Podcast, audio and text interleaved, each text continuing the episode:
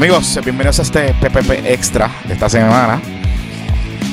Con Queríamos- el, con el hombre de la hora, con the man of the hour. Sí. Habrá Sí, que ver si a la hora que usted está escuchando esto sigue siendo el man of the hour. Pero Por eso, por eso. Nos estamos. Está calentito, va a estar calentito, va a estar calentito aquí. Así que, pendiente de esa entrevista que tenemos con el director ejecutivo de la Autoridad para la Alianza Público-Privada, que en algún momento se llamaba Público-Privada Participativa. ¿Te acuerdas? Eh, eso fue un invento de Ricky en un momento dado. Pero nada, estamos aquí. Luisito Marí. Este. Bienvenido a este PPP Extra. hola Johnny. Saludos Johnny. Mira, este. Hay que decirlo, Oye, cinco minutos. El Dime. último puesto para el BCN. Felicidades a los vaqueros de Bayamón. Merecido campeonato. Ya no hay que hablar más de ellos. Ok, ya. Se Mira, y los hay más y- puestos y- para el BCN hasta el año que viene. Y, y, y- y felicidades también a los atléticos del BCN, a los También, de San. Germán, porque el apoderado, el Yoripari de dedicación no se dio, así que le dieron el apoderado. En, Chorri Rivera es ver- el apoderado en del año. verdad se merece el primer apoderado del año. Un equipo En que verdad quedó que sí, o último sea- a llegar subcampeón, tú sabes. Oye, verdad. O sea, yo creo que él, Fabrián en Arecibo y el mismo apoderado de Carolina hicieron un excelente trabajo. Y el, oye, y Bayamón, lo que pasa es que Bayamón es una franquicia, una corporación, una operación Sí, sí, buena, sí, sabes. Pero, pero si fuésemos a ver, pues yo hubiese metido también en esa contienda a la gente de Mayagüez, porque al final le hicieron un buen trabajo y viraron esa franquicia, tú sabes. Pero anyway, nada, felicidades a los Atléticos. Bye. Mira, eh, no, a los Atléticos, no a los vaqueros. Ok, ajá. Anyway. bueno, a los vaqueros Ya también a los dos, a los dos, a los dos. Y al BCN que rompió rating y Y todo y a los dos, y a los dos, porque si no, si, si no, pues no nos cancelan. Volvemos Mira, al año que este, sí, sí, sí. Este, ok, so, ustedes saben, adelante de entrar con los temas, ustedes saben que Puerto Rico está atravesando por una crisis financiera sin precedentes. De hecho, ha aumentado las quiebras Ujú, últimos En julio meses. subieron. Y en julio subieron. Y por eso es importante que si usted está atravesando por una situación económica complicada, si Luma o cualquier situación de la inflación pues le está afectando sus finanzas, es momento de utilizar y consultar sobre las protecciones que tiene la ley de quiebra, la ley federal de quiebras. La oficina del licenciado Carlos Mangual González está abierta y está orientando por teléfono de forma gratuita y confidencial sobre la protección de la ley de quiebras llamando al 787 753 0055 753 0055 La ley de quiebras es la única ley que obliga a los acreedores a detener las llamadas de cobradores, detener embargos y reposiciones de autos, reorganizar deudas y salvar propiedades. Así que llamen al licenciado Carlos Mangual al 787-753-0055 o visite la página de internet quiebras.net. La ley de quiebras es tu derecho de reorganizar y salvar propiedades en esta crisis económica. Licenciado Carlos Mangual, 753-0055. Bueno, y si tienes una idea de negocio, una invención o algo que tú crees que vale la pena proteger, comunícate con mi tocayo Luis Figarela de Matrix Patent Agency. En Matrix Patent Agency se dedican a preparar y radicar aplicaciones de patentes. El documento que emite el USPTO, que es la Oficina de Patentes y Trademark de los Estados Unidos y que ofrece derechos sobre inventos en Estados Unidos y con extensiones para protección global. Los agentes de patente hacen lo mismo que los abogados de patente, que es el prosecution, que es preparar, radicar y negociar con el oficial examinador de lo- del gobierno para emitir tu patente. Si has pensado alguna vez proteger tu invento, llama a Luis Figarela al 603-821-7400, 603-821-7400. Escríbele un correo electrónico a luis arroba mxpatent.com y para que sepa, desde el 2006 que, Matrix comenzó, son sobre 115 patentes tramitadas y emitidas para clientes, 47 de ellas para clientes en Puerto Rico y estoy seguro que ese número ha subido, así que toca yo escribir, mándame los números nuevos porque ese es el copy que tengo hace más de un año. Eh, así que ya saben, para proteger tu invento, Matrix Patent Agency. Mira, ¿Tienes luz? Luis, yo tengo. Yo tengo. Yo también. de hecho, Estoy en Aguadilla, tengo- estoy en Aguadilla y eh, me imagino que se habrá ido la luz en algún momento. En casa no tuve luz el domingo como cuatro horas, pero en Guaynabo, pero no sé.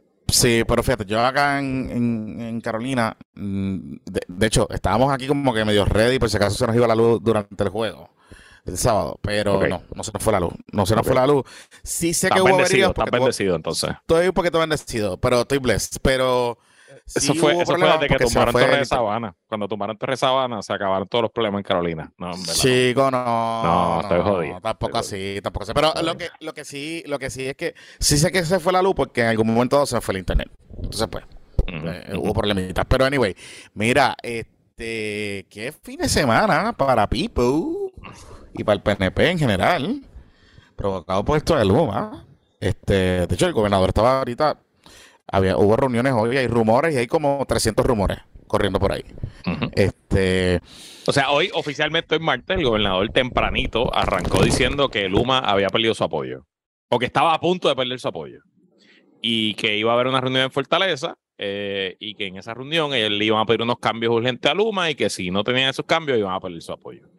Eh, la primera vez que yo lo vi fue Istra Pacheco, que es periodista del vocero, no sé si alguien más lo dijo, pero Istra tuiteó cuando se estaba llevando la reunión que entre las cosas que le iba a exigir eh, la fortaleza a Luma era un cambio en la gerencia de Luma. Este, y a las siete y pico de la noche, jugando, jugando pelotadura, Luis Raúl Torres dijo que Pierluisi pidió que nombraran a José Ortiz director de Luma. Eh, lo que pasa es que creemos mm. que José Ortiz no puede ser porque el contrato lo prohíbe y de hecho le vamos a preguntar a Fermín Fontana sobre José Ortiz. Así que pendiente después de la pausa.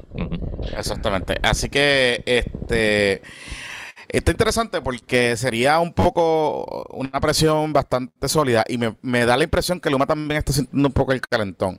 Yo había escuchado que Winston B no iba a ser la persona encargada de operacionalizar el contrato, del contrato de los 15 años, que él iba a estar como una especie de transición en el onboarding. Eso es lo que yo siempre, o sea, siempre escuché. Yo presumo que ante esta situación estén adelantando, acelerando el tema, ¿verdad? Este, de, removerlo y darle algo al gobernador para, para, ganar un poco de tiempo. El otro asunto aquí es, eh, y de hecho hoy, bueno, para beneficio de los amigos que van a que van a escucharlo en, el Patreon y mañana los que escucharon en el feed. Eh, Valeria Collazo de Rayo X estaba adelantando que ellos tienen un reportaje que van a estar publicando hoy que eh, confirma lo que dijimos en el último episodio de las situaciones que están ocurriendo con los malos tratos, de que hay una persona que en la gerencia son, que es la, digamos, la segunda que está por debajo de, de Wayne, que parece que la cosa está complicada y los empleados se están quejando, particularmente en el área de servicio al cliente. Es lo que, eh, pues, donde va la cosa. Pero, pues, esto se está poniendo, se está convirtiendo en un chicho político para el gobernador. Eh, y está sintiendo el calentón. Y yo no sé si a ti te da la impresión que esto Jago lo puso a correr un poquito. O sea, Jago combinado con los apagones del fin de semana, como tal. O sea, Jago está eh, cogiendo pon con la situación. Claro, claro, claro, claro. Pero, pero a la misma vez, o sea, tú sales de un high, de una convención, que todos los analistas están diciendo que el gobernador, los analistas penepos y el fotal, todas esas cosas, que el gobernador lució bien, y todas esas cosas, pero tuviste un montón de apagones y tuviste el calentón de Jennifer, que claramente está cogiendo pon políticamente con esto. Pero si no hubiese pasado eso, yo no creo que el gobernador hubiese estado pidiendo estas reuniones hoy. No me da O sea, ok, bueno, vamos, vamos por parte, como te gusta decir a ti.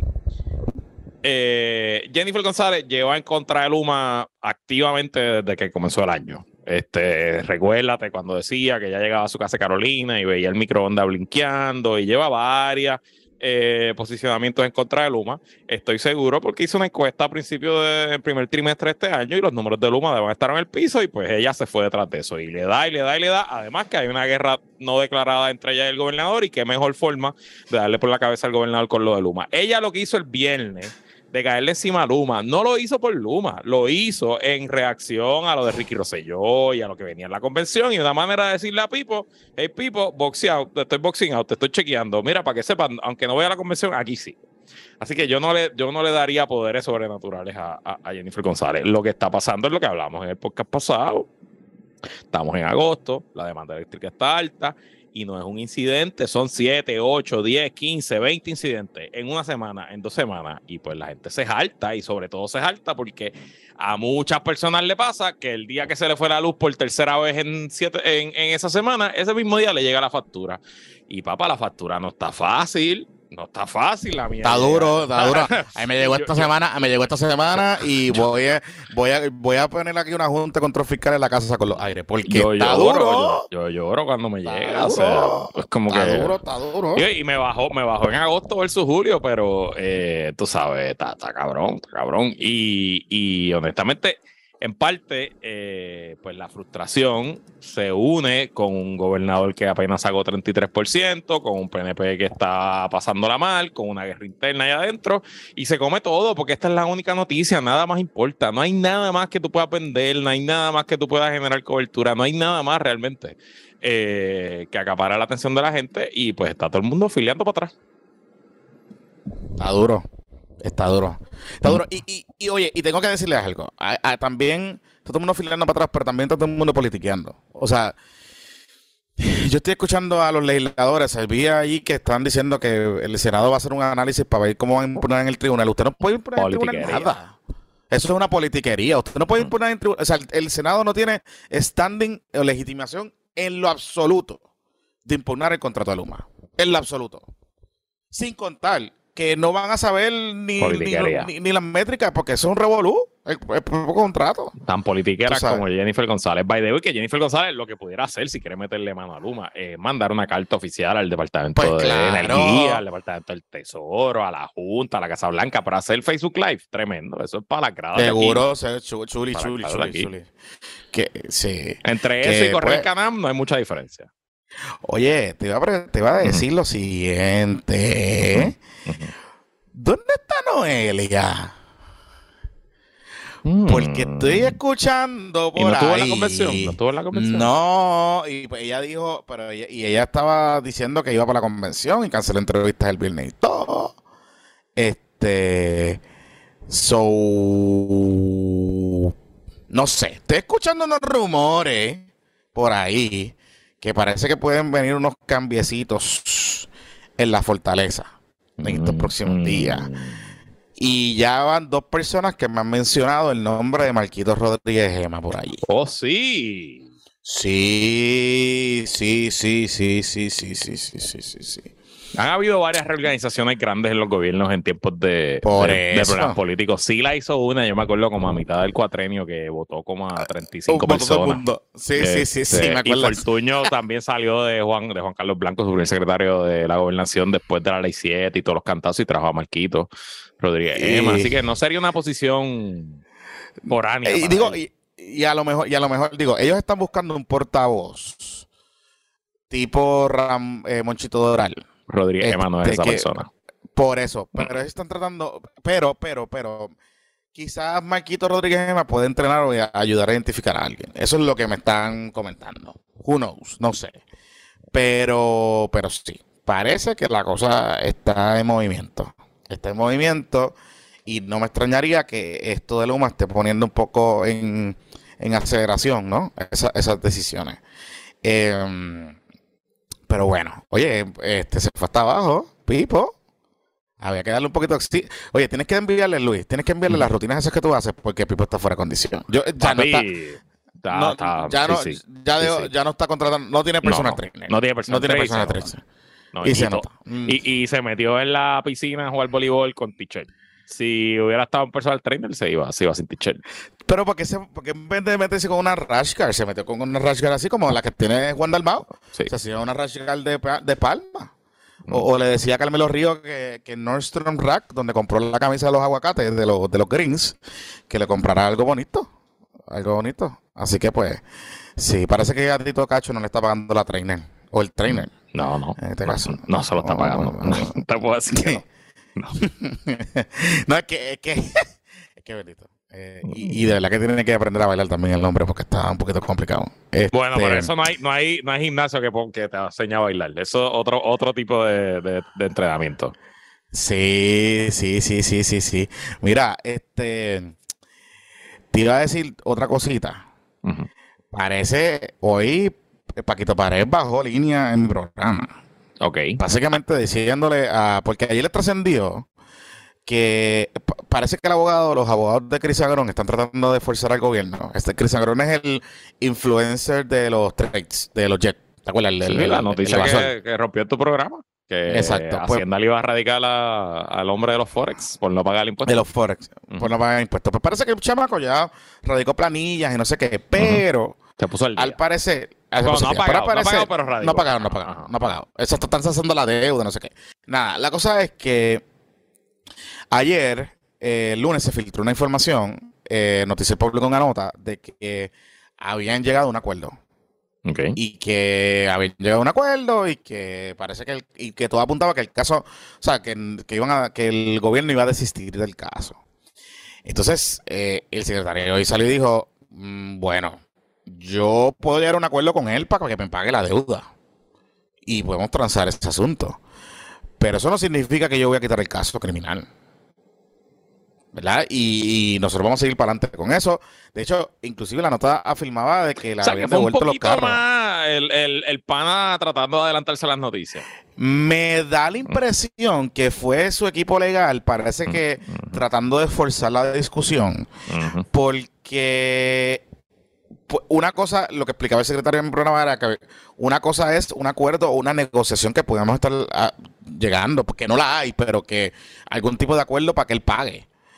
Eso es subyacente al caso criminal, porque ya hay una acusación, y eso es el ministerio, el ministerio fiscal, ¿verdad?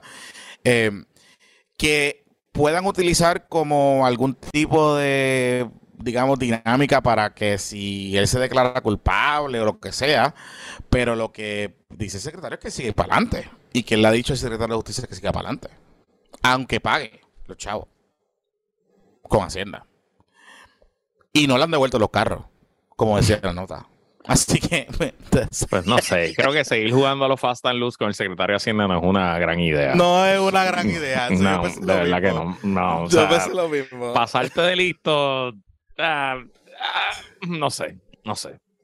Sí, sí, sí. Eh, Pero pe- por lo menos se dio cuenta que, que, que la que. ¿Cómo fue que.? ¿Te acuerdas que la defensa original era que estas eran nuevas tecnologías y que las tecnologías no pagan, no, no, no pagan impuestos?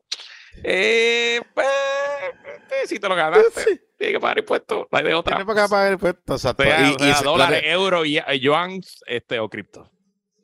Y de eso el secretario dijo, no vamos a papelonear. Y yo, ok, ah, bueno, mira, cool, cool, está bien. Parece que pues se van a todas, porque todos pensaron que no se iba a salvar de la cárcel. Yo, bueno, está ahí, está, está, está, el muchacho está, está activado. Mira, este, antes de, de entrar con de la entrevista, ¿qué está pasando en Florida, Luisito?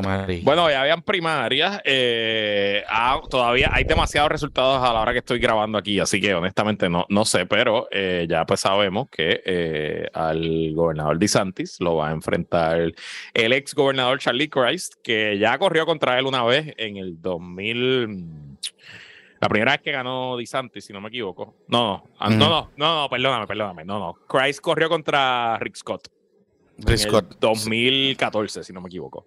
Eh. Y perdió por poquito, entonces DeSantis ganó en el 2018 eh, contra Andrew Gillum y ahora pues de nuevo enfrenta a, eh, a este, al ex gobernador Charlie Crist. En teoría DeSantis es un favorito cómodo en, eh, que debería ganar, ganar las elecciones, aunque han salido varias encuestas por ahí que ponen a, a Chris a dos o tres puntos detrás, yo no tengo mucha, mucha esperanza. Eh, también hubo primaria para el Senado Demócrata y para sorpresa de nadie, Val Demings, que es una congresista de Florida Central, eh, pues ganó por una pela, ochenta y pico por ciento eh, su primaria, así que ella va a enfrentar a Marquito Rubio. También ahí Marco Rubio es, un, es el favorito, tiene casi 60 y pico, 80% si no me equivoco, de probabilidad de ganarse un 538, pero ahí salió una encuesta la semana pasada de la Universidad de North Florida que ponía a Valdemis ganándole a Marquito Rubio por 3. Así que interesante. También hay primarias en New York, pero es muy temprano. New York no es, Florida cuenta súper rápido. O sea, los votos de Florida ya están casi todos contados. New York se tala con cojones. Así que no hay resultados de Nueva York todavía que pueda discutir. De hecho, yo creo que a esta eh, hora que estamos grabando ni siquiera han cerrado los colegios en Nueva York. Sí, sí, sí, están, están, están en ese proceso. Mira, este. eh, oye, cerró Caribbean Business. Mm, no voy a entrar mucho, lo, lo discutí un poco en el Bizcochito Report, algunas razones, y profundicé ahí. De hecho, si usted lo quiere leer, pues suscríbase con nosotros eh, en el Patreon. Eh, Patreon.com diagonal puestos por el problema. Lo único que voy a comentar es que no es sorpresa para nadie. O sea, mucho duro. honestamente. Eh, y lo que sí me da mucha pena es que le deban chavos a los periodistas que estaban trabajando allí. eh, y que Puerto Rico pues se queda con la única, que no era la mejor, pero era la única publicación de negocios referente, digamos, fuera del periódico El Nuevo Día y su sección de negocios en Puerto Rico. Así que creo que hay un espacio ahí, un nicho importante que se debe ocupar y se debe trabajar bien, no con los foreign 40 y eso que la gente pagaba para promocionarse, tú sabes.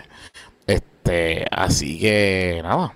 Una pena, Mira, cierra eh, Tortaller y sí. de acuerdo, un tema que, pues, que en Puerto Rico nadie habla, la prensa de negocios es muy limitada y los periódicos lo que le dan, que es el nuevo día, que único tiene una sección regular, son cuatro paginitas y algunos Sí. reportajes. Este, pero bueno, ahí, fíjate, un podcast de noticias de negocio quizás tuviera algo de salida. Mm, eh, News in My Business ha estado intentándolo. Este, y le- no le va mal. Sí. No le va mal. No le va mal. No le va mal. Este, lo que pasa es que es en inglés, pero yo creo Claro. que hay un nicho. Por ahí hay una revista que se llama Based, que empezó este, recientemente. Ah, sí. que tiene, sí, tiene, Base es una revista, está cogiendo un poquito la cosa de Caribbean Business, pero también está un poquito más enfocada en hacer case studies y eh, de, de- de compañías, de startups, etcétera. Y parte de su vuelta es que eh, le piden transparencia a las empresas para hacer un case study heavy, ¿sabes? Como que bien hecho, Ah, mira, estoy con entrevistas, infor- información financiera, Mira, tiene, etcétera. tiene una nota. Ah, no, pero es del año pasado, del 15 de Sí, sí, no. Tiene una nota de, tienen- de Alan y de Brands, pero es del 15 de septiembre del año pasado. Sí, pero la, la, la página de internet, ellos como eh, es un staff bien pequeño, creo que tienen son Ok. como dos personas. Y están más en publicación. O sea, están publicando con una frecuencia, etcétera. Pero la, y la apuesta de ellos es un poquito de producir un poco data sobre el mercado, data sobre startups, data sobre ciertas, ciertos segmentos. Y, y me parece interesante el planteamiento. Pero lo que voy con esto es que hay, hay una oportunidad. Y creo que no es solo una oportunidad. Debe haber una publicación de negocios que sea lo suficientemente independiente que no tan solo le exija transparencia al gobierno, ¿verdad? Y, y que, ¿verdad? La, la vuelta del capitalismo, etcétera, pero también transparencia del sector privado, que falta un montón Ah, aquí en. Puerto Rico y que no hay. No te lo metas con hay. los héroes empresarios. No te metas. Y, y tú sabes, y los muchachos, tú sabes. Este, y, y tengo que decírselo, o sea, Cantro con News in My Business, que Cantro es una alumni de Caribbean Business, Correcto. eh, ha hecho un buen trabajo. Y también eh, con García Pelati también ha, sido, ha hecho un buen trabajo. sí, Sí, Sí, oye, y cinco son dos medios que ya yo creo que están por cumplir la década. Es del de la primera clase de medios digitales que estuvo Noticel, eh, News in My Business. O sea, eh, Pelati se fue del vocero cuando, pues creo que la votaron mal, o sea, que fue como una disputa, una pelea con el cambio de revolución. cuando, cuando lo compraron en la administración de Fortuño y montó cinco millas y, y, y News is My Business también. Y claro, son operaciones que corren una persona, literal. Que Sí. por eso también las hace rentables, porque el problema de Caribbean Business es que tiene una redacción y una nómina grande. Eh, Claro, claro, claro, claro. Así que había, había un par de cositas ahí, pero es interesante. O sea, yo eh, sigo una publicación en República Dominicana que es muy buena eh, y que produce un montón de contenido de noticias, de, de negocios y economía. ¿Cómo se llama? Y, mano, eh, te voy a decir el nombre ahora. Este, pero el, el asunto con, con este tema es que, pues, creo que hay hambre. Sea, las audiencias están buscando esos temas.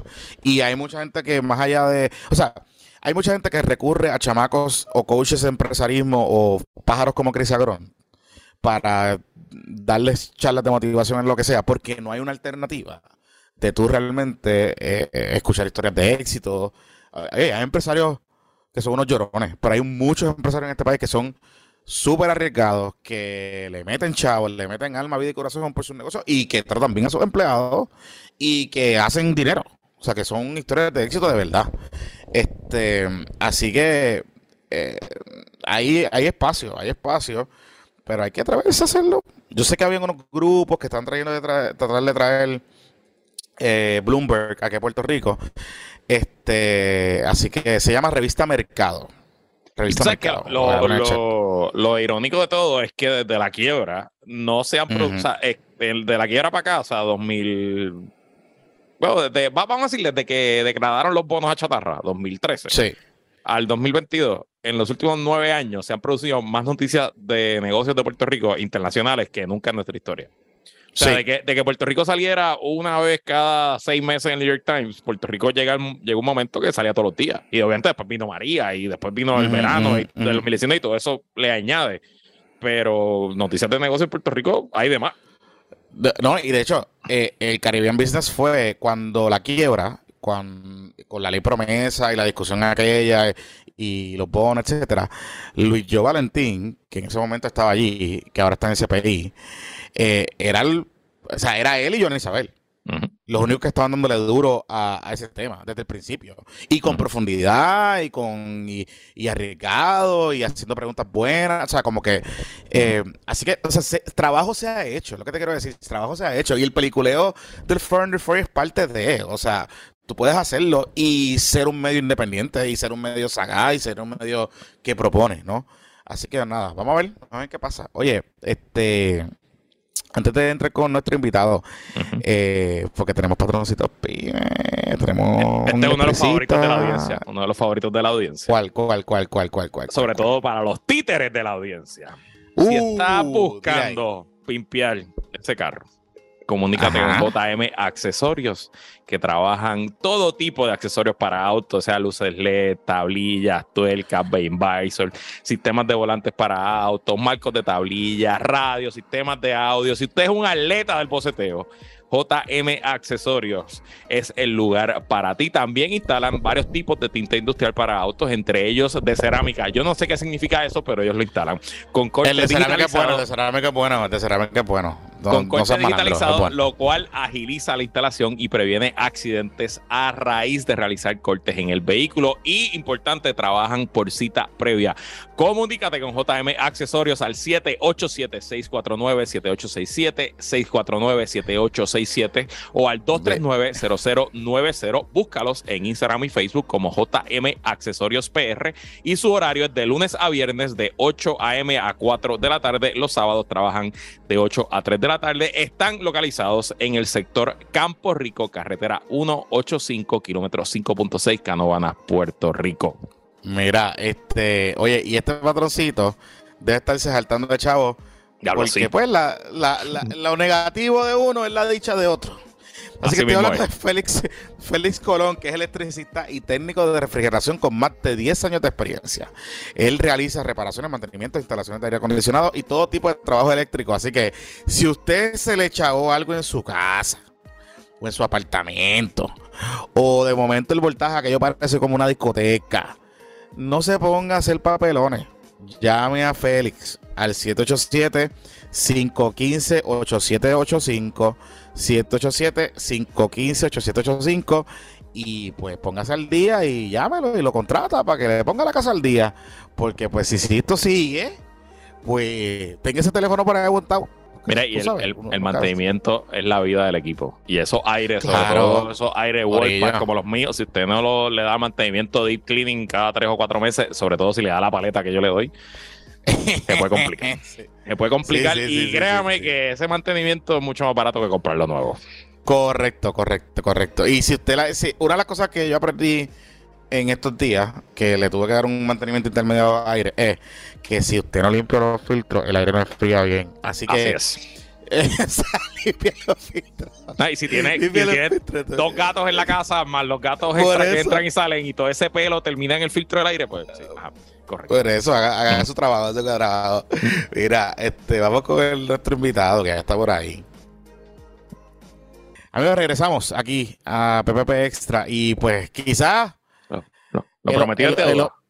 Lo, prometido deuda y quizás el hombre más caliente de, o más buscado o más solicitado quizás en estos últimos días con todo este revolú de Luma, también el revolú que hay con, con el contrato de, de los puertos y Global Ports y pues tuvo la la amabilidad de aceptar nuestra invitación y de venir, de regresar a PPP, porque él ya había estado anteriormente, así que está con nosotros el licenciado Fermín Fontanes, quien dirige la Oficina de Alianzas Público-Privadas. ¿Verdad? es que era de los puertos que íbamos a hablar. Por eso, pero pues... a nadie le importa los puertos ahora mismo. no, pero, pero quiero, tengo eso, no eso. Chacha, hay gente que le gusta los puertos también, porque, pero tengo, tengo un par de preguntitas ahí. Pero gracias por, estar con nosotros, licenciado. Sé que han sido días complicados estos últimos días. gracias a ustedes por invitarme y de verdad que ha pasado mucho tiempo desde la última vez que hablamos, así que bueno que retomemos este tema. Así mismo es. Así mismo es. bueno, pues ¿por dónde empezamos, Johnny? Uh, bueno. pues bueno, hay que pasar por Luma. Este. Oye, el licenciado, voy a, voy a comenzar con ese asunto porque usted ha dado varias entrevistas. Una de ellas fue conmigo, que estuvimos dialogando sobre este tema en, sí, hablamos por la mañana. El lunes, sí. Eh, el lunes. Y hay algo que me llama la atención de lo que usted ha comentado y de lo que quizás Luma ha reaccionado también. Y es que eh, usted me dijo en la entrevista que habían cosas que usted estaba complacido y que entendía que todavía no habían eh, circunstancias materiales de incumplimiento de, del contrato, pero habían otras cosas que no estaban, que usted no estaba del todo satisfecho. ¿Cuáles son esas otras cosas? Porque Luma dice que no le han enviado ninguna notificación de incumplimiento o de que algunas cosas no estén no se estén siguiendo, no se estén haciendo como dice el contrato que ellos tienen firmado con el gobierno de Puerto Rico. Ok. Eh, hay como muchas preguntas mezcladas una con la otra, pero eh, acuérdate que la, la, satisfacción de nosotros, de no solo de APP, pero del pueblo de Puerto Rico, no significa necesariamente un incumplimiento contractual. O sea, hay, hay diferentes vertientes de todos estos asuntos. O sea, hay, hay unas obligaciones contractuales que tiene el UMA que tiene que cumplir pero a la misma vez están los asuntos de las métricas de cumplimiento. O sea, y cuando nosotros entramos, y la realidad es que hablamos hace un montón de tiempo, pues teníamos, yo diría lo que nosotros llamamos como los low hanging fruits, que son las cosas que nosotros entendíamos que el UMA podía ejecutar fácilmente dentro de las condiciones del sistema y ¿verdad? dentro de los presupuestos existentes.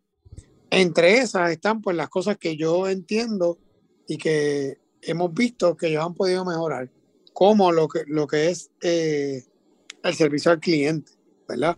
Eh, la velocidad en que ellos contestan las llamadas.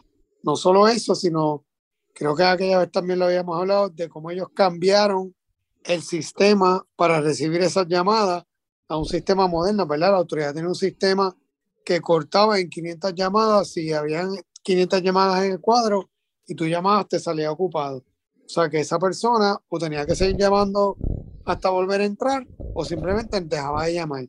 Ahora en esa reorganización de, de ese sistema de servicio al cliente, pues es un sistema infinito donde permite que entren todas las llamadas de todas las personas que están entrando al cuadro. O sea, eso es un área que ellos mejoraron, era lo que nosotros decimos, algo que debería ser fácil para una utilidad con esta capacidad de hacer, lo hicieron y están contestando esas llamadas, ¿verdad? Dentro de, de, lo que eh, eh, diríamos son las métricas que estableció el negociado de energía. Eh, otras métricas que diría positivas son las partes de seguridad la autoridad tenía un número de, de accidentes, ¿verdad? Y de, y de ausencias de los empleados, de, los empleados de la autoridad relacionados a ese tipo de, de accidentes o lesiones que no permitían que esos empleados volvieran o regresaran punto, ¿verdad? Eso es un área que también ellos han mejorado. Pero eso no, eso no quita, ¿verdad? Que tienen que seguir mejorando. Y entonces ahí entramos en otro tipo de métricas que son las, de los apagones, ¿verdad? Eh, vemos, por ejemplo, que se están tardando más en resolver esos apagones. es algo, es un área, ¿verdad? Que nosotros no estamos satisfechos, es un área que ellos tienen que mejorar, es un área que, eh, ¿verdad? Las métricas, ellos las presentan trimestralmente, pero no es hasta después del año completo de operación el negociado hace una evaluación y emite su resolución, porque estas métricas se miden anualmente. O sea, los reportes trimestrales son como una herramienta de monitoreo para nosotros verificar y para el negociado verificar el progreso y cómo van y dar seguimiento. Pero una vez se presenta toda la data al final de, del año es que se hace esa evaluación y ahora recientemente es que el negociado pues ha emitido esa resolución donde ellos específicamente determinan cuáles son las métricas que están en cumplimiento y cuáles no han cumplido. Y en esas etapas, por ejemplo, la que te mencioné, se están dando mucho más tiempo que lo, lo, que le decimos el baseline, que es lo que se entiende que la autoridad estaba haciendo, la autoridad de energía eléctrica estaba haciendo al momento de Luma tomar las operaciones. Pues eso es definitivamente un tema en donde nosotros no estamos satisfechos con su performance, pero eso no necesariamente se traduce en un incumplimiento contractual. O sea, son diferentes, diferentes mecanismos. Pues o sea, la, las, métricas, las métricas de cumplimiento es una herramienta que se utiliza como un incentivo para tú, ¿verdad?, llevar al privado a que mejore sus operaciones. En, en el caso de Luma, durante este periodo interino que estamos, ¿verdad? Mientras Luma está, el Luma no, la autoridad está en el proceso de quiebra, esas métricas de cumplimiento no están sujetas a incentivos. O sea que si Luma cumple, no tiene un incentivo. Ahora, si no cumple, el negociado puede penalizarlo. O sea que ahora el negociado emite una resolución con esos análisis de esas métricas y cuando llegue eh, le dio hasta septiembre primero a Luma y a la Autoridad de Energía Eléctrica, porque estas métricas aplican a, ambas entidades hasta el primero de enero para que ellos justifiquen por qué no cumplieron. Una vez ellos analicen esa, ¿verdad? esas presentaciones de la Autoridad de Energía Eléctrica y de Luma, entonces eh, el negociado determina si los multan o no. Okay. Una explicación bien larga, pero. Sí, sí, pues vamos a, vamos a, ok, esos son multas, esos son bonos, esos son unos asuntos de, de, del nitty del contrato. Pero para estar. Eso son las Exacto, pero para estar claro, porque esto fue el titular de tu entrevista con Jonathan y otras entrevistas que diste en, en otros medios. La, la, opinión hoy de la, de la Autoridad para las Alianzas Público-Privadas y su director ejecutivo, que es el licenciado Fontane, es que Luma no está en incumplimiento del contrato, que es este contrato de transición, que es mientras se renegocia la deuda, etcétera, etcétera. ¿Qué tiene que pasar? Es el, es el contrato de operación y mantenimiento. El contrato de que tú lo llamaste de transición es un contrato suplementario que en realidad es una, una enmienda al contrato que cambia los términos y condiciones de, alguna, de algunos asuntos durante la quiebra, pero el contrato está en vigor. Ya, O sea, el contrato de 15 años está en vigor. Ok, pues gracias por la aclaración, pero entonces mi pregunta es, ¿qué tiene que pasar? O yo sé que no debe ser una cosa, pero ¿qué cosas representarían un incumplimiento de contrato de parte de Luma? Ok, cuando nos vamos a, a un incumplimiento del contrato y ahí vamos entonces a lo que es, eh, eh, están definidos en el contrato principal, en el, en el OMA son esos incumplimientos, hay, hay diferentes vertientes de esos incumplimientos. Hay, hay eh, incumplimientos como una quiebra, ¿verdad? Una quiebra involuntaria o una quiebra voluntaria del consorcio es un, un, un, incumplimiento contractual que resultaría en, ¿verdad? en que el gobierno de Puerto Rico puede terminar el contrato. También hay eventos como un incumplimiento de que el humano esté presentando las garantías que requiere el contrato. Hay incumplimientos de que el UMA incumple en su obligación de pagar, ¿verdad? De pagar las deudas que son responsables de pagar como operador del contrato durante unos tiempos fijos. Este, de, de incumplimientos de ley, ¿verdad? Si Luma está incumpliendo las leyes, eso también otro causal para cancelar el contrato. Cuando estamos mirando ya, yo diría a lo que, la, a, lo que está en la discusión pública, es lo que nosotros catalogamos en el contrato como una obligación material de cumplimiento. Eso es la operación completa del sistema, ¿verdad? Yo diría como el día a día de sus, de sus operaciones. Y si ellos están incumpliendo, ¿verdad? En ese día a día de sus operaciones, pues eso lleva a unas consecuencias. Y el contrato establece esos procedimientos. Por ejemplo, eh, si nosotros encontráramos que ellos están incumpliendo uh, con algún, ¿verdad? Un, algún asunto en específico, nosotros notificamos y ellos tienen 30, 60 días para decirnos eh, las razones, ¿verdad? Dependiendo del incumplimiento, por qué incumplieron, qué van a hacer, cómo van a curar ese incumplimiento. Nosotros evaluamos eso. Y si eso fuese algo sustancial, pues ese proceso continúa. O sea, puede haber una disputa entre las partes, entre que yo digo, tú estás en cumplimiento, ellos están justificando. Si llegáramos a algo así, entonces pasamos a un procedimiento, dependiendo ¿verdad? de la disputa, que sea, eh, que es como eh, una mediación técnica, ¿verdad? Si es un asunto técnico, yo puedo decir, mira, es que eso no debería haber ocurrido, ellos dicen que sí, tienes un mediador técnico que evalúa si eso procede o no. Y ahí están, poco a poco, ¿verdad? Los procesos que van llevándonos a, a tu poder mostrar o demostrar, ¿verdad? Que tienes un incumplimiento material que llevaría a una cancelación de contrato.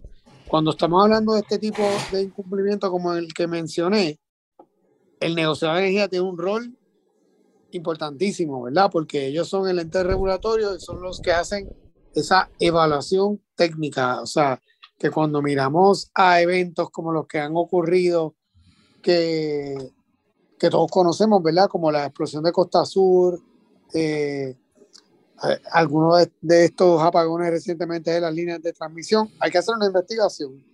Una vez se tengan los resultados de esa investigación, entonces uno puede levantar estos procesos y continuar, ¿verdad? Y, llevar a cabo los procesos y determinar si llevan a cabo, ¿verdad? o resultan en una cancelación. O sea, no necesariamente, o sea, no es una decisión obviamente unilateral, hay un proceso establecido en el marco del contrato, el negociado tiene su rol y la Junta de Supervisión, Fiscal también tiene un rol, ¿verdad? Si yo determinara, después de todos estos procesos, digo yo, APP, ¿verdad?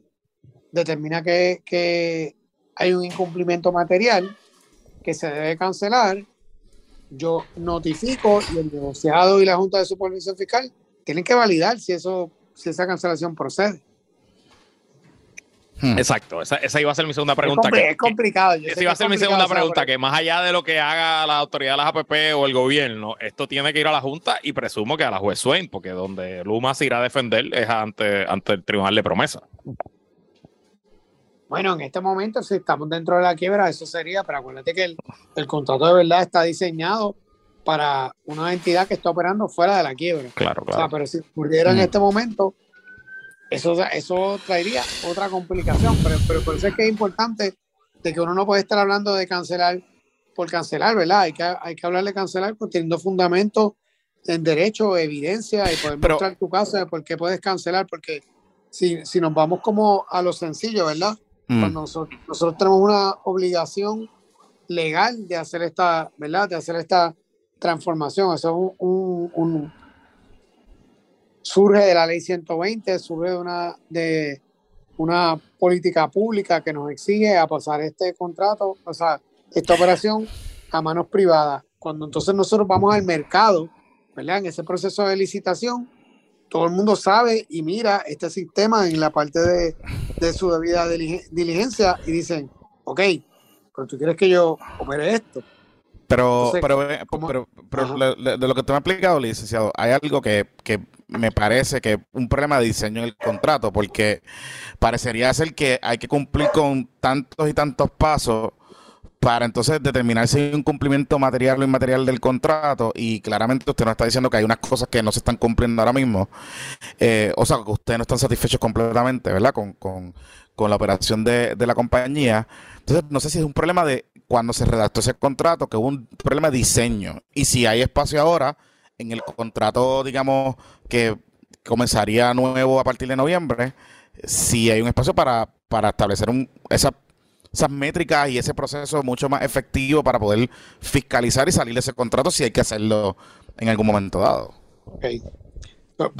Varios comentarios. Lo, lo, que te iba a decir es que cuando nosotros vamos al mercado a buscar un privado que venga aquí, ¿verdad? Aunque nosotros tenemos una visión de nuestro sistema, pero la realidad es que todos sabemos que el sistema no era el mejor del mundo, no es ni cerca, ¿verdad?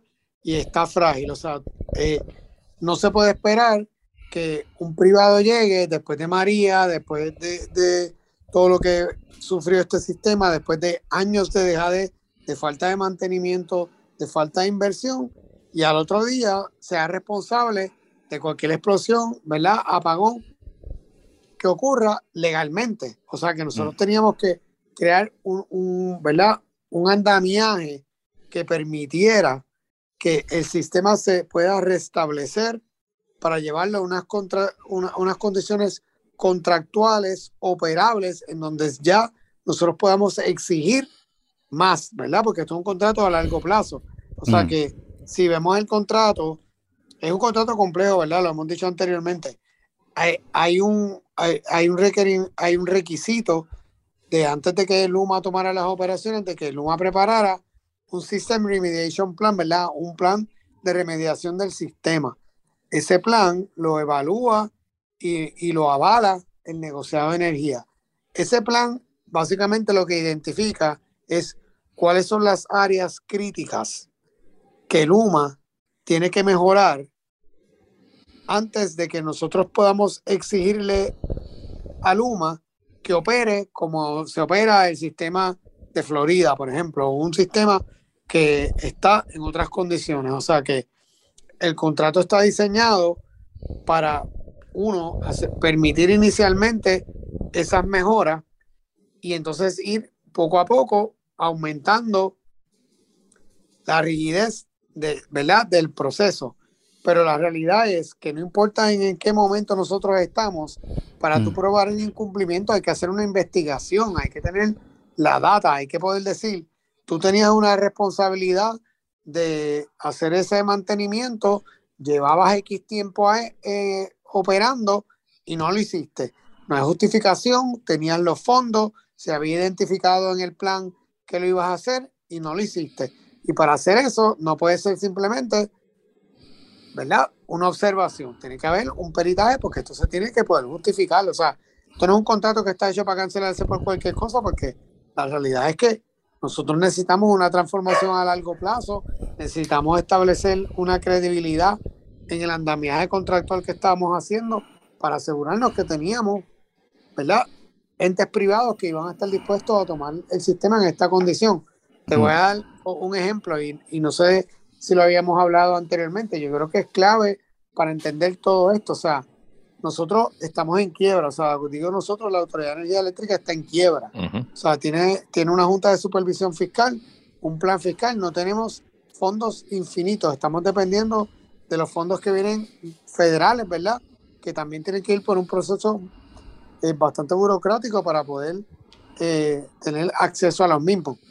O sea que cuando otros de los privados que vinieron en el proceso a competir vieron esa situación, dijeron, bueno, yo procedo, pero me tienes que dar un aumento de tarifa instantáneo antes de yo tomar el control del sistema, porque para yo sentirme cómodo que yo voy a tener la, la, la oportunidad de arreglar el sistema a la velocidad que el gobierno quiere, yo necesito más dinero. Y eso era algo que el gobierno no estaba dispuesto a aceptar porque obviamente sabemos la presión que hay en la tarifa en Puerto Rico y el impacto que tiene en el mm. pueblo. O sea que una de la, ¿verdad? de lo que hace a Luma distinto de los otros proponentes es que tenían, estaban dispuestos ¿verdad? a tomar el riesgo de, entrar a operar un sistema comprometido sin, sin, ¿verdad? sin tener la certeza de que iban a tener los fondos para poder hacer esas mejoras que eran necesarias y, y apostar a que ellos iban a poder mover los fondos federales con la velocidad para poder hacer esas mejoras. Interesante. O sea, en parte lo que, lo que, lo que entiendo de, de la explicación es que el sistema estaba tan malo que Luma negoció en, este contrato unas garantías para al principio, eh, pues ellos justificar que cogieron un sistema chavao y, que no los penalicen por los problemas que ese sistema ya trae dentro de sí. Pero entonces eso un poco explica yo. Eh, Pero es que son dos cosas distintas porque acuérdate que hay, hay dos marcos, ¿verdad? Está el contrato y entonces está el regulador, que sí tiene una facultad de, penalizar a Luma en cualquier momento como penaliza a la autoridad. La única diferencia es que pues si penaliza a la autoridad en realidad nos penaliza a nosotros porque el Luma sí paga de su bolsillo por esas penalidades el, si, mm. si, penalizan a la autoridad, pues eso sale del bolsillo de nosotros. O sea que, que el hecho de que el contrato no, no exija eso no significa que ellos no están sujetos a eso. Lo que pasa es que hay que dar, hay que dar una seguridad jurídica de que los contratos se van a respetar, de que ellos no van a hacer esa inversión para venir a Puerto Rico sin, ¿verdad? Eh, sabiendo que es un sistema comprometido y que, y que no va a ser fácil, ¿verdad? Esa encomienda, o sea, y el, y el contrato está diseñado, eh, ¿verdad? Para atender las preocupaciones del mercado, porque tú sabes que en estos procesos nosotros negociamos con los diferentes proponentes a la vez y nosotros, ¿verdad? Básicamente vamos aceptando lo que los diferentes proponentes levantan, o sea, si todo el mundo está levantando una preocupación con... Eh, ¿Qué hacemos en el día 2? ¿Verdad? Voy a ser yo responsable de cualquier apagón en el día 2 si sé que estoy cogiendo un sistema comprometido. ¿Cuándo entonces entra mi, mi, mi responsabilidad? ¿Cuándo es suficientemente tiempo para que yo sea completamente responsable de todo lo que está ocurriendo? Y para eso está ese plan de remediación. Eso es un resultado de conversaciones con diferentes, con las diferentes eh, compañías que estaban. ¿Y ese plan es público? Ese plan es público. ese plan es, completo. Todas estas cosas son públicas. ¿Y ese plan está no, disponible para consulta y saber el tracking del plan, cómo van? Ese, ese plan está en el, en verdad, en el toque del, del negociado de energía. No solo ese plan es público, ese plan se presentó y ese plan fue sujeto a comentarios públicos antes de la aprobación y todo. Todo eso fue un proceso público. Mm. Y, esto ocurrió en el año de transición. todas estas cosas ocurrieron en el año de transición antes de que Luma entre. O sea que, está avalado por el negociado y ahí, ahí entonces entramos a la parte de que el regulador independiente estuvo conforme con lo que se estaba sugiriendo. Así que, que, al final del día el regulador es el que le tiene que notificar el incumplimiento como tal. O sea, este informe que sacó la Comisión de Energía en estos días es la notificación formal de incumplimiento de, algunas métricas con Luma, como tal. Es, el informe de las métricas, pero acuérdate que es, esas métricas no necesariamente se atan a un incumplimiento contractual. Mm. Es, que es complicado. Hmm. Y sí, es que ah, por eso es que cuando usted habla de métricas y que no están atados a un incumplimiento contractual, me surge la pregunta de cuáles son las métricas que están atadas a ese incumplimiento o cumplimiento contractual. Porque entonces... No, ok, pues déjame explicarme porque mm, a lo mejor eso lo expliqué mal. No, o sea, lo que quiero decir es, eh, ese informe que sacó el negociado, ¿sabes? esa resolución del negociado que sacó ahora en, cuanto a las, a las métricas, en este momento no se considera un incumplimiento contractual. Pudiese ser un incumplimiento contractual. O sea, si Luma incumple en más de una ocasión con las métricas, ¿verdad? Después de que el negociado, ponte que ahora ellos le presentan sus justificaciones en septiembre y el negociado puede decir, está justificado, no está justificado, te voy a penalizar o no. Pues cómo se comporta Luma después de eso, eso se va acumulando, ¿verdad? Entonces tú vas diciendo, ok, sigues en incumplimiento de las métricas, no tienes justificación, ya entonces estamos entrando a lo que podría ser un, incumplimiento material, ¿verdad? Que pudiese llevar a resultar en una cancelación. Y yo te pregunto, porque nos has dicho varias veces que es un contrato complejo y complicado, y, obviamente lo es, eh, no, no, no, hay otra manera de verlo, es un sistema complejo, es una autoridad en problemas con un presupuesto billonario. Em, ¿Es realmente la autoridad que tú diriges, la de la APP, la indicada para fiscalizar este contrato? ¿No hubiera sido mejor que fuera, qué sé yo, energía eléctrica, como lo ha solicitado eh, Tomás Torres Placa o el propio comisión, la propia Comisión de Energía? No, no sé, ¿es, esa entidad la, indicada para fiscalizar el contrato? Te, voy, a decir esto, ¿verdad? Que la Autoridad de Energía Eléctrica sea el fiscalizador del contrato, es el cabrón pelando las lechugas. O sea, eh, la Autoridad de Energía Eléctrica es una parte y es el equivalente a que el UMA vele sea el administrador también. O sea, ¿qué diferencia hay entre que el UMA lo vele a que la AE lo vele? O sea, la realidad es que no hace sentido que el que quebró el monopolio sea el que se asegure de que hay un cumplimiento con el contrato, pero es importante hacer la, la distinción que nosotros somos el administrador del contrato. O sea, el, el negociado de energía es el que tiene ¿verdad? la facultad de fiscalizar operacionalmente. O sea, nosotros velamos por el cumplimiento contractual, pero la parte técnica operacional, el negociado de energía es el que la fiscaliza, igual que la fiscaliza con la Autoridad de Energía Eléctrica. O sea, hablamos de las métricas de, de Luma, pero no estamos hablando de la, de la Autoridad de Energía Eléctrica. Si ustedes ven el informe de esa resolución, la Autoridad de Energía Eléctrica también tiene incumplimientos en muchas de sus métricas consistentemente durante el año completo. O sea que ellos también están sujetos a, multa. Entonces, esa es la entidad que va a fiscalizar al otro, o sea, o que va a administrar ese contrato. O sea, tú necesitas un ente independiente que administre el cumplimiento de las dos partes.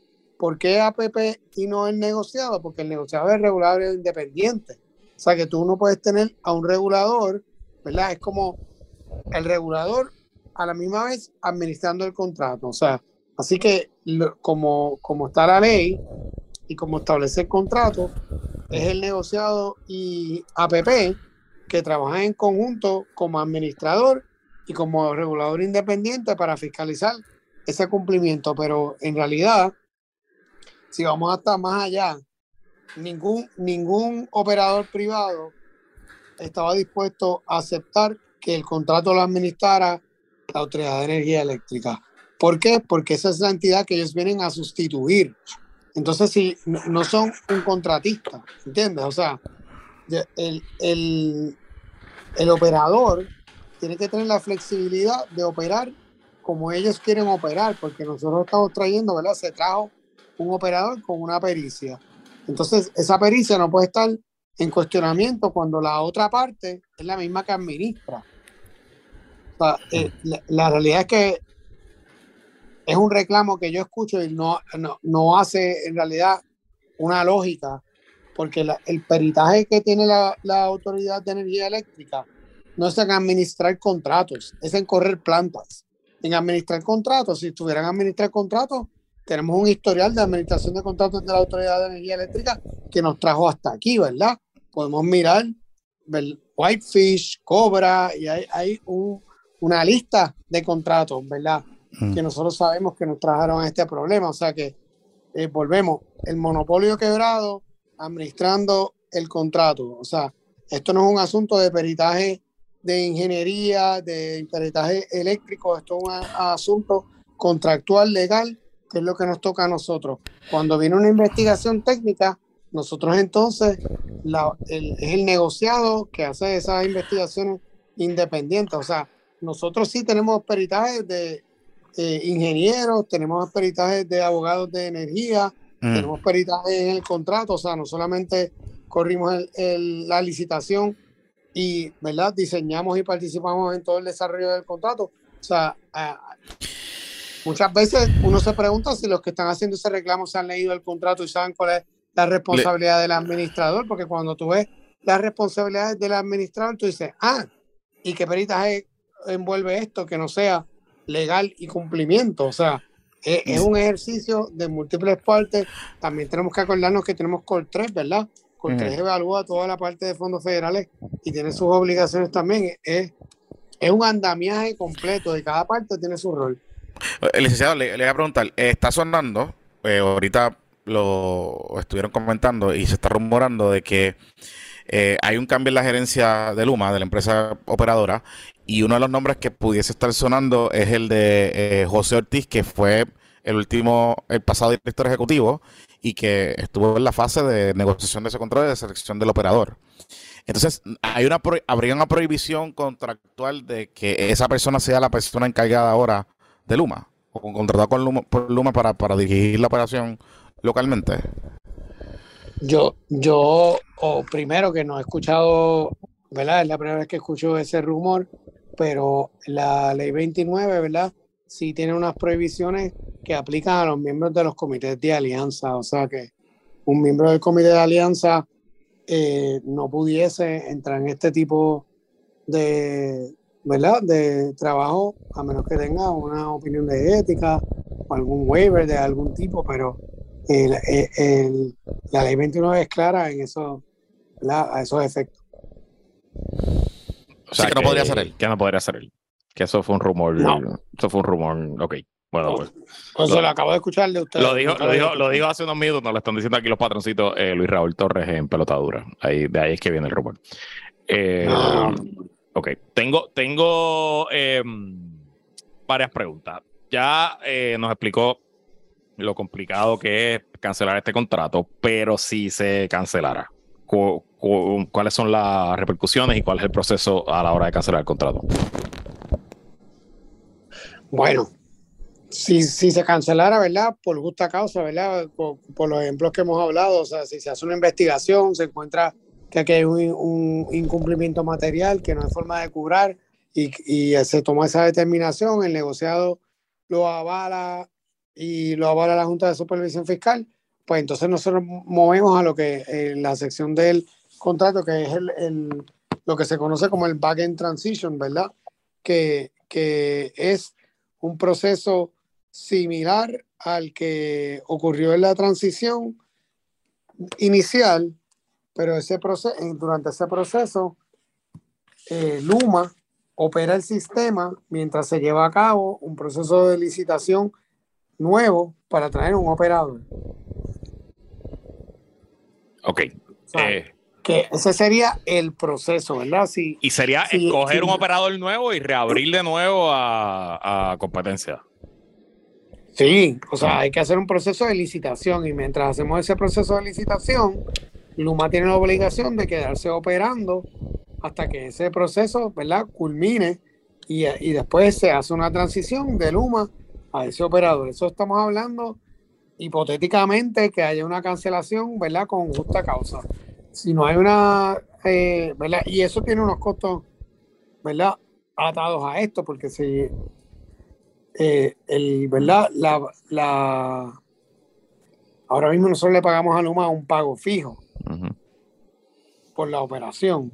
Sí, va a ser mi pregunta. En una cancelación y en, en una cancelación en, un proceso de back-end transition, pues eh, eso es un costo mucho, mucho más alto. Eh, eso es sin incluir una, una cancelación sin justa causa. O sea, si te pones a pensar, el, proceso de licitación de nosotros dura más de dos años.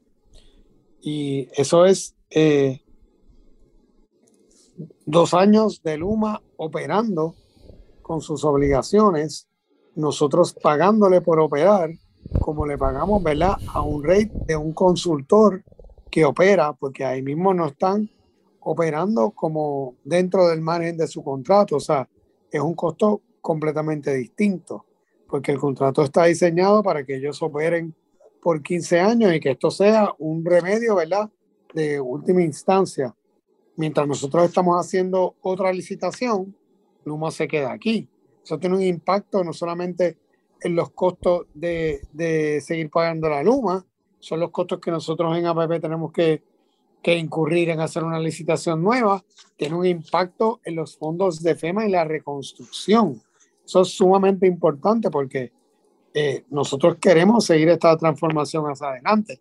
O sea que cualquier tipo de, de cambio tiene un impacto no solo en el proceso, pero en la credibilidad. Mm la credibilidad del proceso, la credibilidad ante FEMA. Si nosotros, yo, si fuera a estimar cuál es el costo de tener a Luma aproximadamente dos años operando, yo te diría que eso puede subir de 400, 500 millones de dólares o más.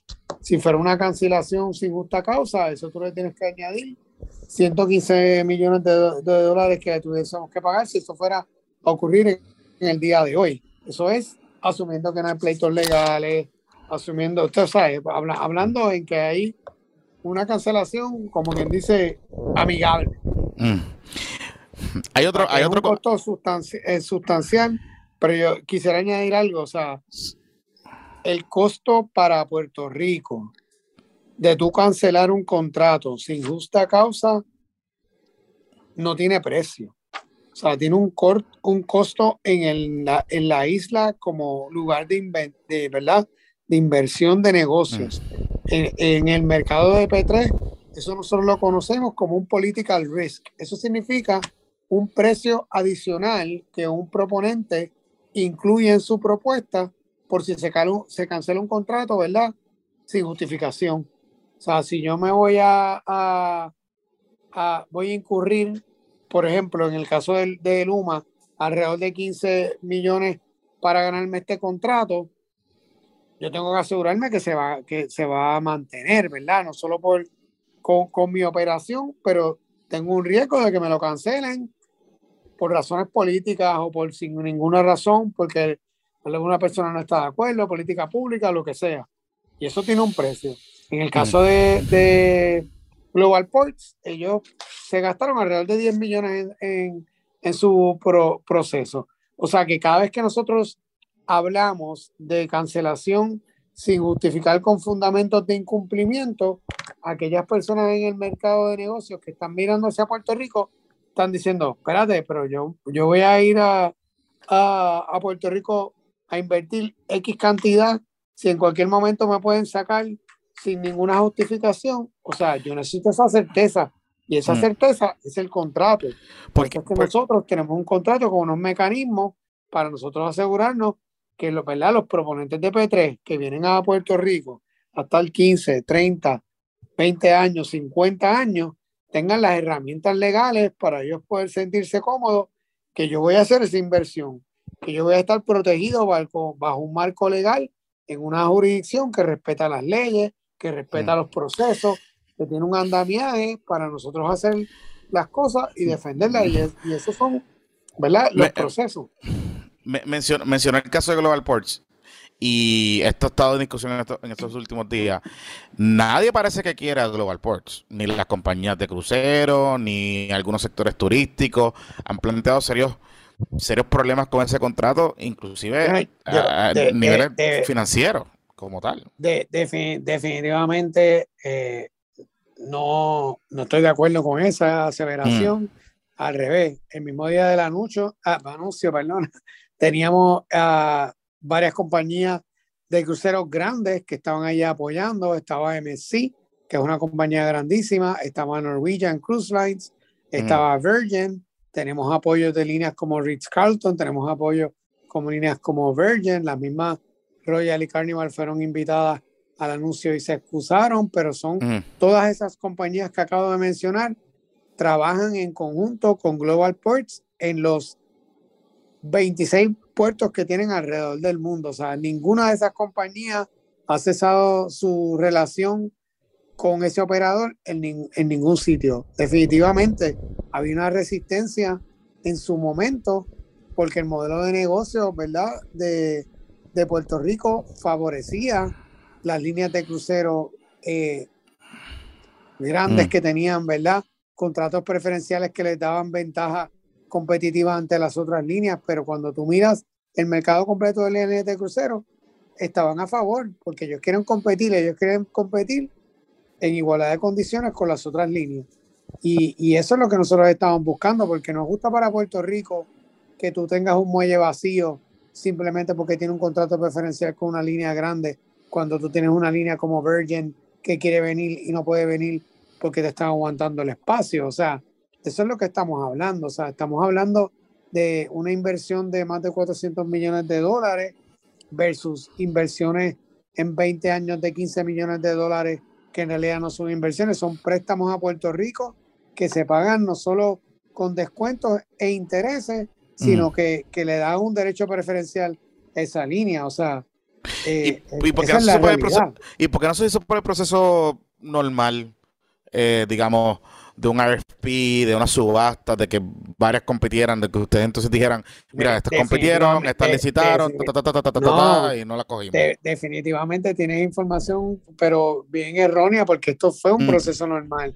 Esto fue un proceso competitivo como cualquier proceso de APP, o sea, esto surge de una propuesta no solicitada, pero cuando se, ah, se aceptó una propuesta no solicitada, nosotros abrimos el proceso de competencia completa. De hecho, las líneas de cruceros participaron en el proceso y no cualificaron a la segunda fase porque no cumplieron con los requisitos de la solicitud de cualificaciones. Entonces, compitieron mm. tres entidades en el proceso. Al día de la propuesta final, solamente entró una propuesta, pero, ¿verdad?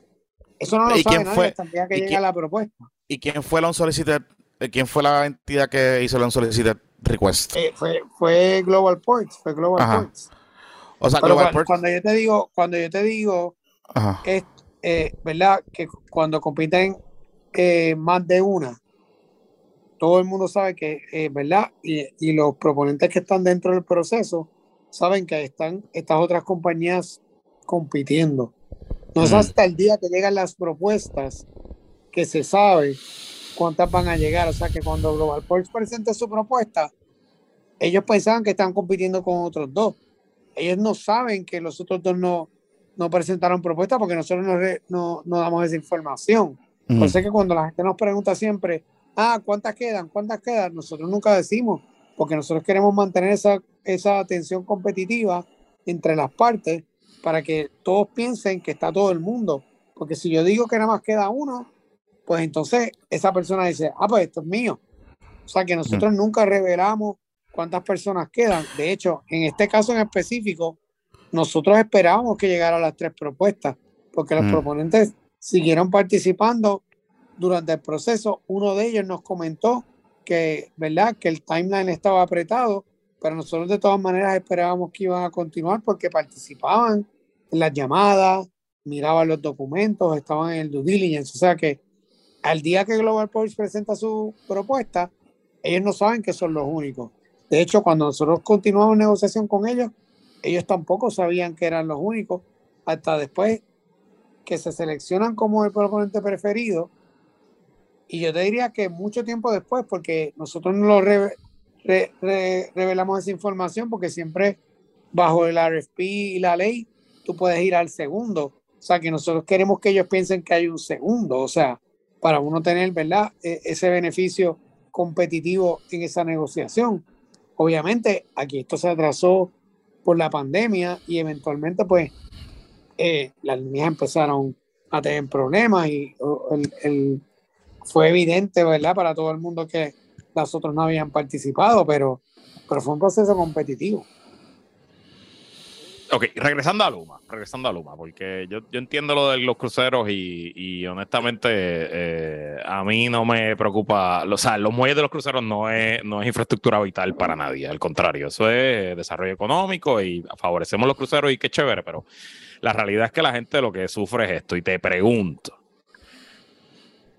como lo que está pasando, o sea, llevamos un año y medio de Luma, eh, estamos en el momento pico de la demanda y obviamente esto es eh, esto es tan certero como, como que estamos en temporada de huracanes. Hace calor, se va a seguir poniendo peor, sube la demanda de electricidad, nuestro sistema está frágil y se va a caer. Y le pasaba a energía eléctrica antes de Luma y cuando buscamos los apagones estos grandes que hubo en tiempo, pues, el apagón de Alejandro García Padilla, el apagón de Ricky, lo que sea, usualmente es en esta época, porque es la demanda eléctrica. No, no, solo, no solo eso, si miraba históricamente en los últimos dos años, el director ejecutivo de la Autoridad de Energía Eléctrica ha sido sustituido en el mes de agosto. Exacto. Entonces, a lo que voy, mi pregunta es la siguiente. Un, mes crítico.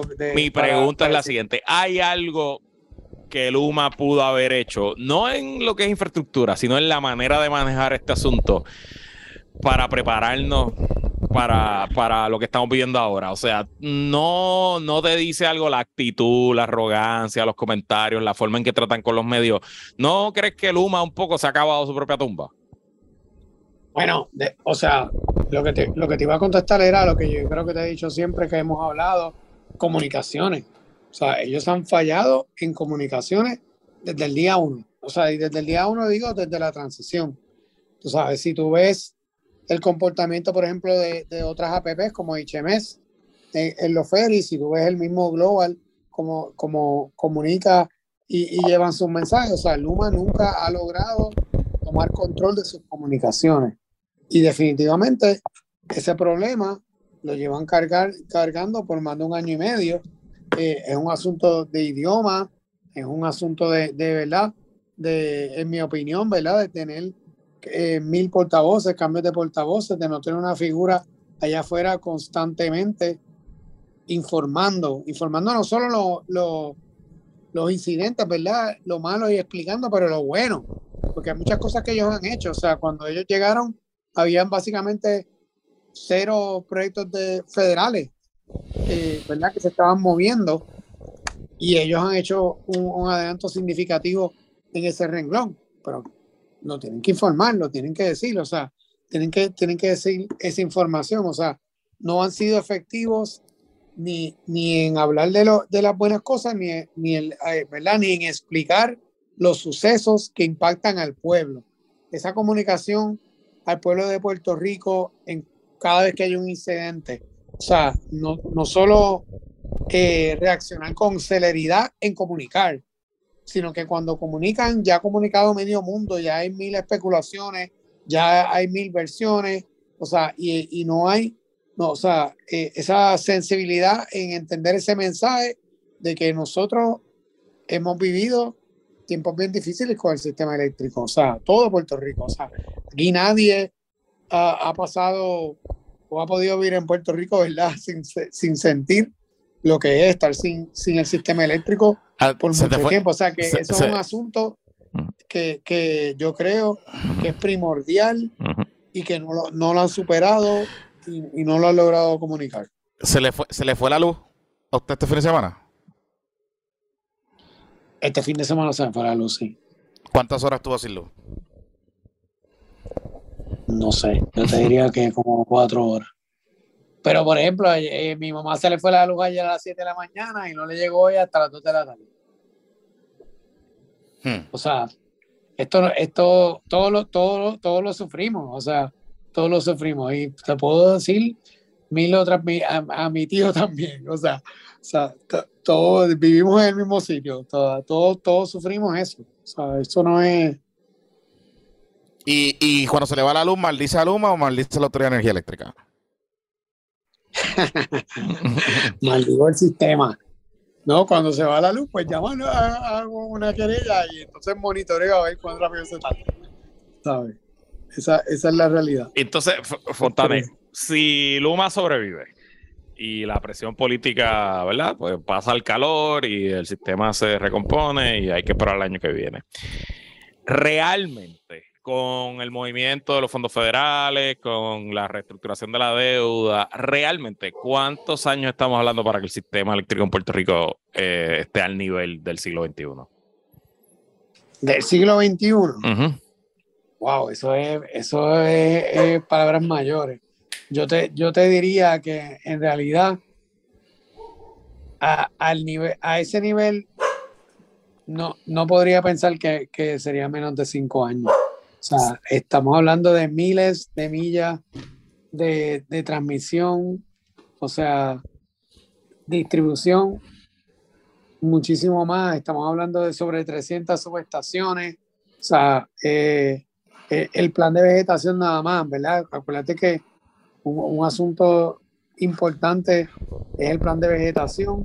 Eso es una cosa que también toma años. O sea, estamos hablando de todas esas miles de millas que hay que limpiar. O sea, eh, es mucho tiempo. O sea, al siglo XXI, eso, eso es, ¿verdad? Una métrica. Pero a un sistema que sea, eh, como te, reliable, ¿verdad? O sea, que, que yo diría que por lo menos dos años nos debería de tomar en tener un sistema, ¿verdad? Aceptable, que se mejore, que veamos un cambio notable. Tú, tú dices dos años y yo pienso, o sea, si esto ocurre Apagones, apagones. en agosto Bueno, no, 2024, te- te- si esto ocurre en agosto 2024, a sesenta y pico días de las elecciones, Ay, Dios mío, no, no, no te quiero ni decir cómo va a estar el país, porque... Bueno, o sea, es que yo no, yo no, yo no te estoy hablando en términos políticos, Claro, yo te estoy- estoy hablando estoy- en términos estoy reales, claro, o sea, yo no, Estoy claro, No, pero la no, política es no. real también, ¿no? Y ese es el problema, ¿no? no, Que- yo, yo estoy, estoy de acuerdo que la política es real, pero pues la transform- esto es una transformación, esto yo diría que es la reforma estructural más importante de Puerto Rico, o sea, el desarrollo económico, la estabilidad, el interés en Puerto Rico, el mercado, la, la vida de todos nosotros, depende de ese sistema, la calidad de vida, o sea, yo siempre digo, o sea, la gente no se mudó de Puerto Rico después de María porque se le cayó el árbol o se le fue el techo, se fueron porque no había luz, porque no veían, no sabían cuándo iba a volver esa luz. O sea, esto es una cosa crucial para los negocios, crucial para nuestro día a día, o sea, y, y hay que continuar empujando y hay que seguirle a Luma, o sea, vamos a seguir exigiéndole a Luma y nosotros esperamos en que ellos mejoren.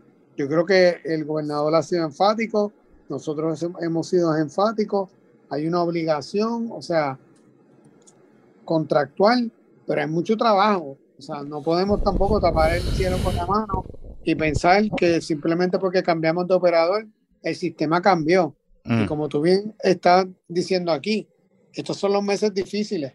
Y, y, y te voy a dar eh, ejemplos, ¿verdad?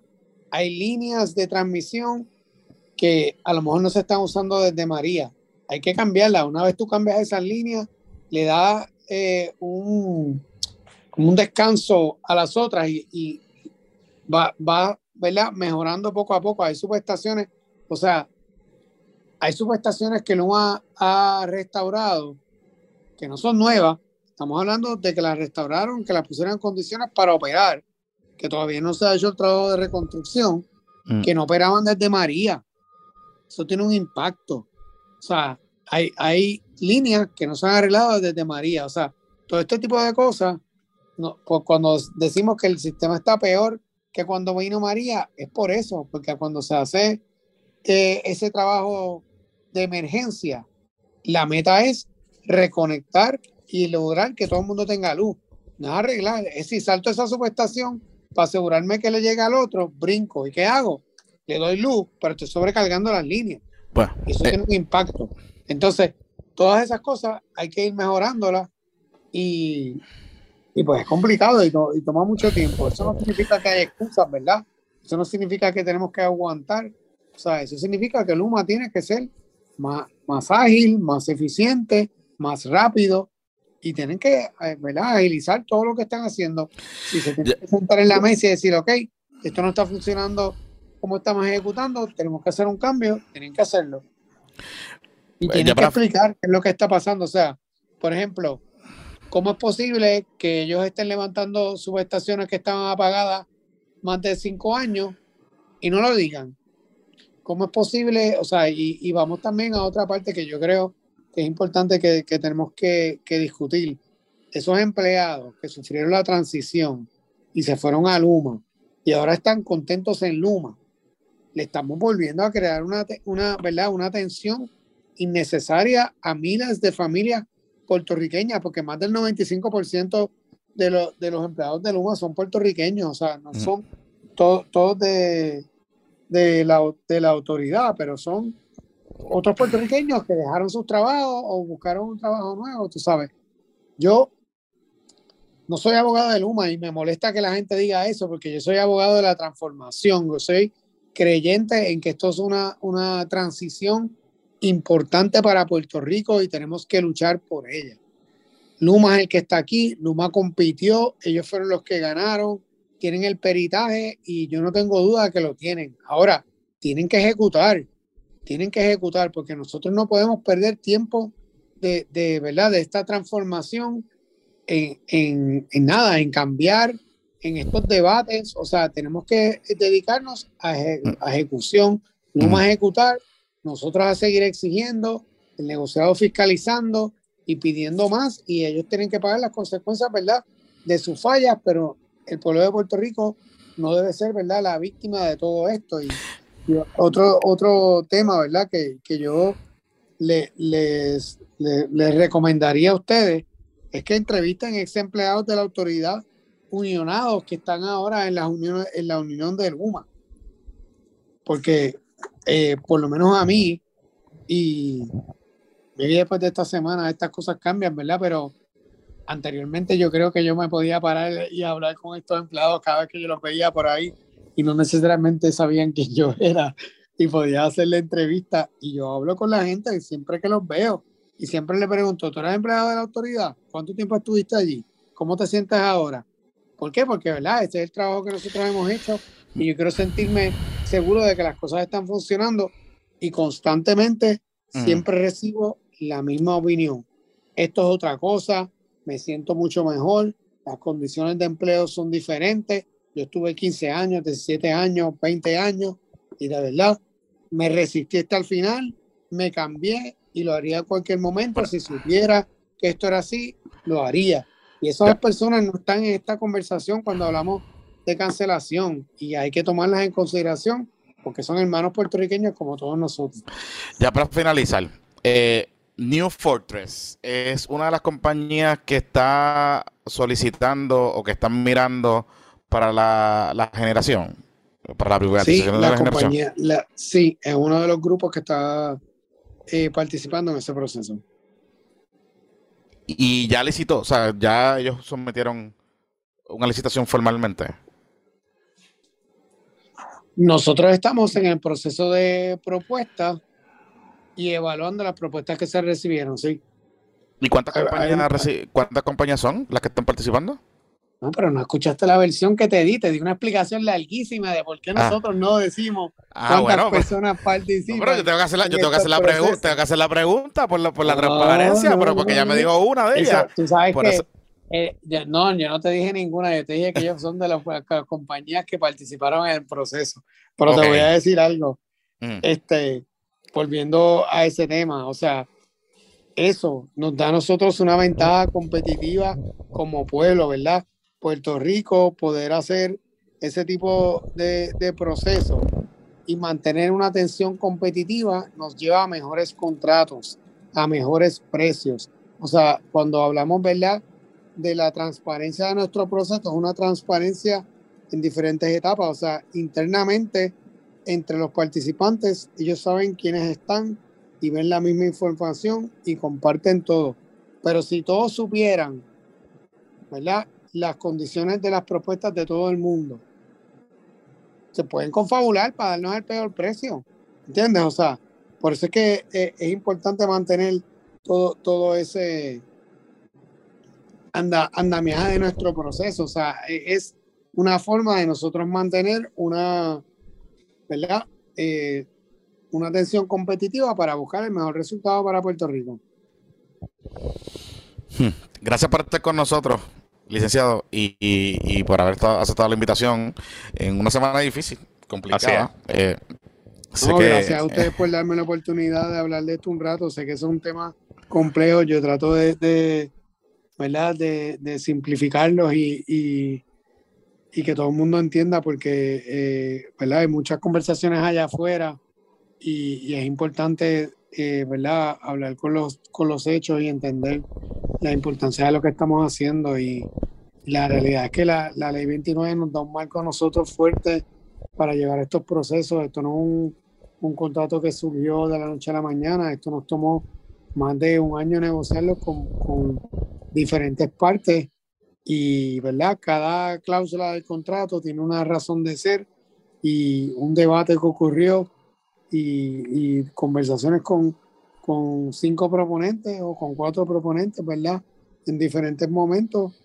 Y, y, este, y este es el resultado. Entendemos que nos da el andamiaje para llevar a Puerto Rico a una transformación, pero es importante que el mercado se sienta seguro de venir a Puerto Rico a invertir y que estamos encaminados. Mm. Así que les doy las gracias por darme la oportunidad. Espero que me inviten todas las veces que ustedes quieran, porque me Pero, gusta el programa. Pues, le, pregunto, ¿sigue con la confianza, sigue gozando la confianza, la fortaleza y se mantiene en su puesto? Con calma, tranquilito allí.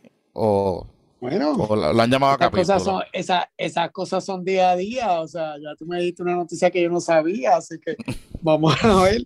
O sea, entiendo, entiendo, ¿verdad?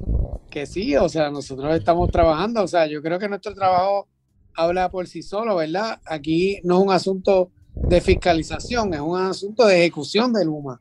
O sea, no, no, nosotros no somos los que le estamos fallando al pueblo. O sea, el, yo creo que el pueblo, ¿verdad? Y el mi propio gobernador, su, su molestia es con la ejecución de Luma, que es la misma molestia que tenemos todos, como te dije, a mí se me va la luz, a mi mamá se le va la luz.